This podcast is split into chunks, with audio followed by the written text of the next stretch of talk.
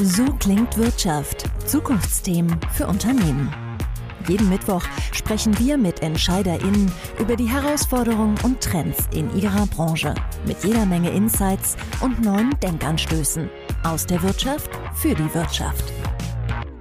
Um ehrlich zu sein, weiß ich nicht, wann ich das letzte Mal eine Bankfiliale betreten habe. Geld abheben, ausgenommen. Wie so vieles in meinem Leben finden meine Bankgeschäfte inzwischen online statt. Doch was, wenn dort Fragen auftauchen? Wie sieht gute Kundenberatung aus, wenn sie nicht mehr zwangsläufig persönlich stattfindet? Unser Thema heute. Warum ist das wichtig? Online statt persönlich. Ein Trend, der im Banking-Bereich besonders stark ist, aber inzwischen für fast alle Consumer-Bereiche gilt. Laut Statista nutzten im letzten Jahr 80 Prozent aller Deutschen Online-Banking. Rund ein Viertel besitzt sogar nur noch ein Konto bei einer Online-Bank ohne Filialnetz. Spannend ist, wenn man die Nutzer nach den Vorteilen des Online-Banking fragt, sagen über 90 Prozent, dass Online-Banking für sie schlicht alle Funktionen bietet. Moment mal. Online ohne die Möglichkeit der Beratung vor Ort und trotzdem haben die Kunden das Gefühl, dass sie keine Einschränkungen haben? Wie schaffen Banken das? Was sagt uns das über die Bedeutung einer guten Kundenberatung und muss diese noch persönlich erfolgen? Ein Thema, das für jedes Unternehmen relevant ist, nicht nur für Banken. Nachgehakt. Und genau darüber, über die Bedeutung guter oder schlechter Beratung, über technische Lösungen und Grenzen spreche ich mit meinem heutigen Gast und Experten. Mein Name ist Jessica Springfeld und ich freue mich auf Sven Deglo, Co-CEO bei der Consorsbank. Guten Morgen. Ja, guten Morgen und vielen Dank für die Einladung. Ich habe die Zahlen gerade vorgelesen. 90 Prozent sagen, mir fehlt überhaupt nichts und dementsprechend anscheinend jetzt auch nicht unbedingt die persönliche Beratung. Muss man Beratung völlig neu denken in Ihren Augen? Ja, diese Frage die würde ich, glaube ich, mit einem klaren Ja beantworten, weil ähm, ich glaube, in den letzten Jahren es doch sehr, sehr viele, vor allem technologische Veränderungen gab, die einfach Beratung neu denken, weil es sozusagen gar nicht für mich so die Frage ist, ist es wirklich nur digital statt persönlich oder ist es nicht vielleicht am Ende sozusagen digital und persönlich? Ja? Wir haben heute Unmengen von Daten, die in kürzester Zeit sich verarbeiten lassen. Und ich glaube, was ganz, ganz wichtig ist, äh, ist vor allem die Entwicklung in den letzten Jahren, was wir am Smartphone gesehen haben, was wir ständig bei uns haben und dadurch, glaube ich, auch ganz, ganz neue Möglichkeiten bietet. Wenn Sie es für sich ganz persönlich sagen und definieren müssten, was ist gute Kundenberatung für Sie? Für mich ist das Wichtigste Zukunft selbst gestalten. Ja, und das heißt für uns halt, dass gute Beratung zeichnet sie aus, dass man Anregungen gibt, dass man inspirieren gibt, dass man Hilfestellungen gibt. Aber das beginnt eigentlich bei der Informations- Aufnahme, das heißt also, wie wir heute eigentlich suchen können. Dazu bietet zum Beispiel die Consusbank hat eben die Community, die man für gewisse Dinge fragen kann. Wir verschicken Newsletter, sehr, sehr kundenindividuelle. Wir haben Blogs, wir haben Videos heutzutage, wo viele, viele Kunden sich einfach schon mal vorher aufschlauen. Und was wir als zweiten Schritt für uns definiert haben, ist das Thema dann Orientierung geben. Da gibt es bei uns gerade im Wertpapierbereich eben die Musterportfolien, die wir haben. Was Kunden immer interessiert ist, was machen eigentlich die anderen?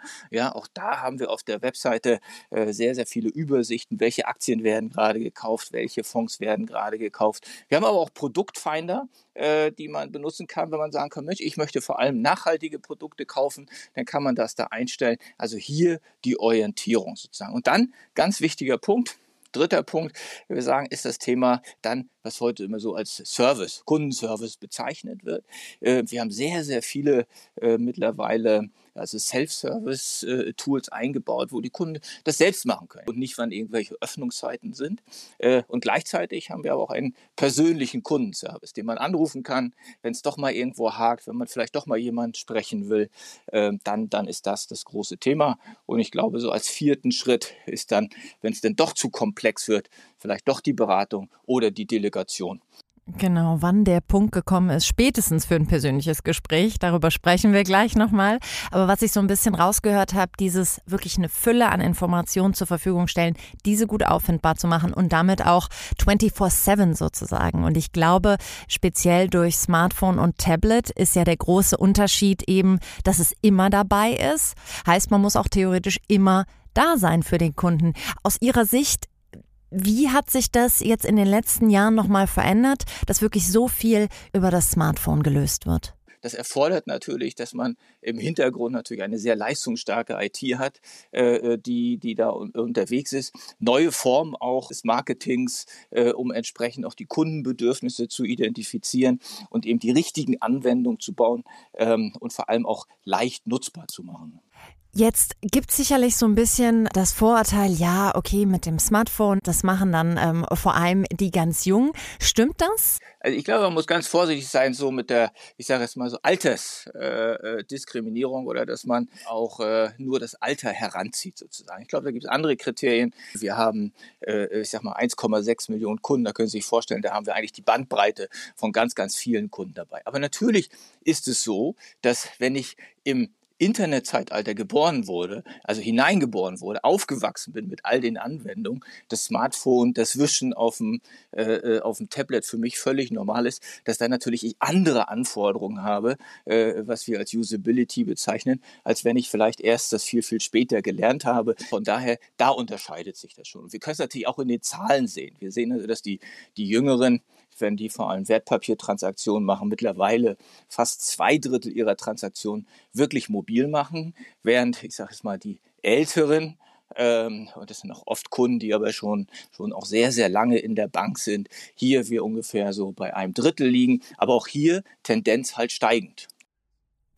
Sie haben gerade schon gesagt, was es so alles an Möglichkeiten gibt für die Kunden, sich zu informieren. Wir haben gehört, es gibt verschiedene Blogbeiträge, es gibt Musterdepots.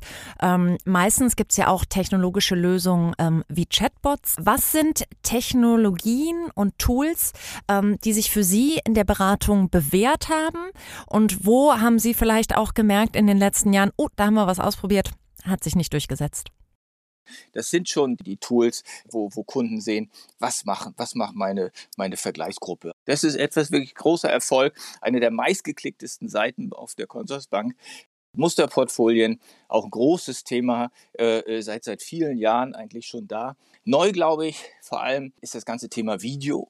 Ähm, auch hier in kurzen Frequenzen. Aber das ist ein großer Trend, dass wir hier gerade YouTube-Videos irgendwie sehen. Das müssen gar nicht mal alles bankeigene Videos sein, sondern es gibt eben auch mittlerweile viele, ich sage jetzt mal, Influencer auch in diesem Bereich, die dort äh, von den Kunden sehr, sehr, sehr, sehr genutzt wird. Und äh, wie ich vorher schon sagte, das Thema Community.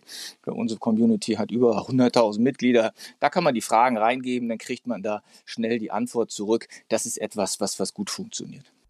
Das sind ja wirklich alles noch von Menschen kuratierte ähm, Inhalte oder erstellte Inhalte. Welches Thema spielt jetzt oder perspektivisch dieses ganze Thema AI? Wir kommen natürlich heute nicht drum herum, über Chat-GPT zu sprechen. Ja, so ich habe auch da ein, ein Kommunikationstool, was schon das ganze Thema nochmal revolutionieren wird.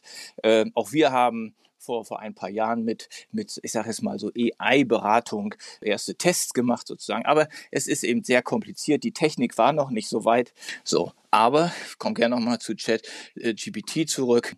Ähm, und äh, das, glaube ich, kann die Beratung nicht jetzt vielleicht, aber schon in gewisser Zeit doch nochmal sehr, sehr verändern bzw. ergänzen. Jetzt haben Sie gesagt, man braucht wirklich ein gutes technisches Backend, wenn man eine Online-Bank ist und wenn man auch auf dieses ganze Thema Online-Beratung setzt.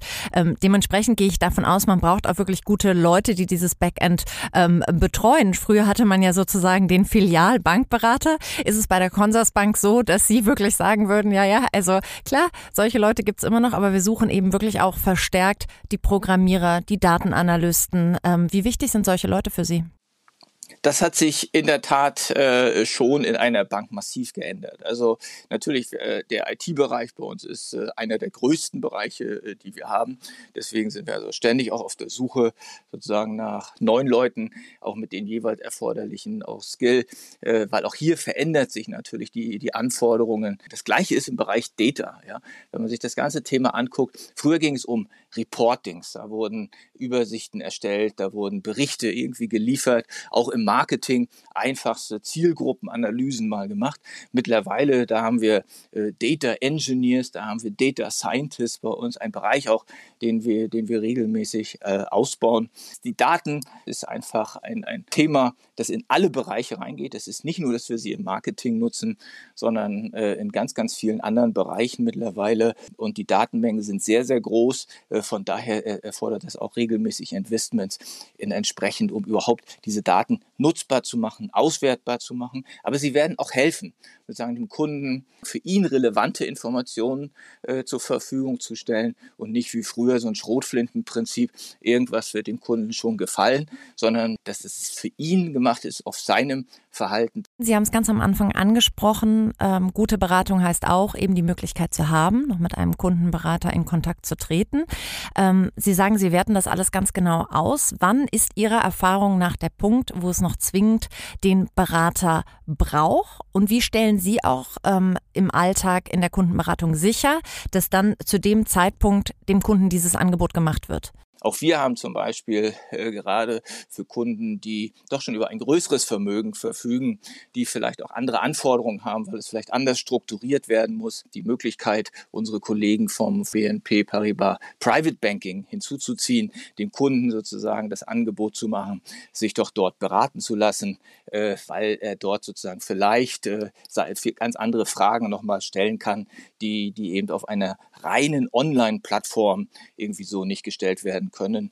Ähnliches ist im Bereich Baufinanzierung. Baufinanzierung, ein komplexes Thema, eine der großen Investitionen, die viele äh, nur einmal im Leben machen. Ähm, auch da sozusagen gibt es die Möglichkeit bei uns, ähm, äh, einen Berater hinzuzuziehen und entsprechend sich hier ähm, sozusagen durch den Prozess durchführen zu lassen und für den Kunden ein, das beste passende Angebot auszusuchen. Jetzt, wo ich Ihnen so zugehört habe, ist mir aufgefallen, wir haben am Anfang gesagt, das ist eigentlich für alle Kunden relevant. Spannenderweise, was Sie gesagt haben, dass die Kunden gerne wissen, was die anderen machen, hat man ja auch in jedem Online-Shop. Das haben andere Kunden gekauft. Kunden, die ihr Produkt gekauft haben, haben auch gekauft. Äh, bei vielen Einrichtungswebsites gibt es Beispiele, wo Leute Fotos hochgeladen haben. Wie sieht das bei denen aus? Das wären sozusagen die Musterdepots. Ähm, inwiefern, glauben Sie, äh, kann man sich da auch irgendwie Anregungen aus anderen Branchen holen? Gibt Sachen, die Sie gespannt beobachten, wo wir sagen, ja, da können wir auch von anderen Branchen lernen? Ja, ich, ich sage das immer andersrum sozusagen. Also wenn ich als Kunde äh, in einem großen Online-Warenhaus im Prinzip auf das Produkt klicke, dann kaufen sage und dann habe ich es nächsten Tag um 12 zu Hause, dann ist das doch, was ich erlebt habe. Und warum kann ich das bei einer Bank nicht erwarten? eher vor allem in der Online-Digitalindustrie, gucken wir natürlich schon, was machen die anderen? Wie sind die, vereinfachen die ihre Prozesse? Bankgeschäft ist hier und da schon ziemlich komplex. Es gibt eine ganze Reihe auch von regulatorischen Anforderungen, die alle da irgendwie noch mit eingebaut werden müssen. Aber natürlich gucken wir schon sehr, sehr viel auch, was passiert in den, in den anderen großen Online, Online-Industrien. Wir haben übrigens auch viele Kollegen, die ab und zu auch mal einen Ausflug gemacht haben, eben halt in diese Unternehmen äh, und dann mit wertvollen Erfahrungen wieder zurückkommen ähm, und äh, damit sozusagen das, das Bankgeschäft einfach moderner machen. Sicherlich auch ein Tipp für andere Unternehmen, das möglich zu machen. Wenn wir jetzt gemeinsam einen Blick in die Zukunft wagen, ähm, was steht gerade bei Ihnen sozusagen auf der Agenda? Was sind Sachen, wo Sie wirklich sagen, daran arbeiten wir verstärkt, weil wir glauben, dass das in Zukunft relevant ist? Wir haben äh, bisher keinen Robo-Advisor gehabt, äh, weil wir da nicht so richtig dran geglaubt haben. Äh, wir werden eine Vermögensverwaltung Mitte des Jahres an den Start bringen so äh, nennt sich Investmentkonto dann äh, etwas, wo, wo Kunden, die auch größere äh, Geldvolumina äh, gerne anlegen wollen, sozusagen das delegieren können, weil sie sagen, okay, das will ich mich, da will ich mich nicht selbst drum kümmern. Auch das ein spezielles Kundenbedürfnis. Wir arbeiten gerade an äh, kompletter Erneuerung unserer App-Landschaft. Ähm, auch das wird zu Ende des Jahres dann entsprechend kommen, weil das ist einfach äh, ein, ein, ein Thema, wo man wirklich State of the Art sein muss. Ich glaube, das sind so die zwei großen Themen, die für uns in diesem Jahr für der Consorsbank auf der Agenda stehen. Herr Dieglo, ich habe mitgenommen, nein, guter Kundenservice muss nicht mehr persönlich erfolgen, aber ganz viel Informationen zu liefern, die auch so aufzubauen, dass der Kunde sie findet und sozusagen selbst befähigt wird zu informieren, das ist sowas, was bei Ihnen ganz stark im Fokus steht. Aber jetzt sozusagen ist Ihr Zeitpunkt, wo Sie uns noch etwas mitgeben können in unserer neuen Kategorie. Ja, ich würde noch mal ganz gern zur Ausgangsfrage zurückkommen, die ja da hieß, äh, digital statt äh, persönlicher Beratung. Für mich wird die Zukunft sein, es ist digital und persönliche Beratung, wobei der Fokus sich natürlich noch deutlich stärker aufgrund der Entwicklungen in der Technologie auf das Thema digitale Beratung verschieben wird. Welche Art aber der Beratung sozusagen wir brauchen, das hängt vom jeweiligen Kundenbedarf ab. Das hängt auch davon ab, sozusagen, welchen Mehrwert ein Kunde in der jeweiligen Beratung sieht, beziehungsweise wie wird das Kundenbedürfnis erfüllt. Und das ist für mich der einzige Gradmesser, äh, der hier zählt. Vielen lieben Dank für die super spannenden Insights, Herr Deglo, und Ihnen, liebe Zuhörer, vielen Dank fürs Einschalten. So klingt Wirtschaft. Haben Sie Fragen, Kritik oder Anmerkungen? Dann schreiben Sie uns gerne an podcast@handelsblattgroup.com. Gefällt Ihnen, was Sie hören? Dann bewerten Sie uns gerne auf Spotify oder Apple Podcasts.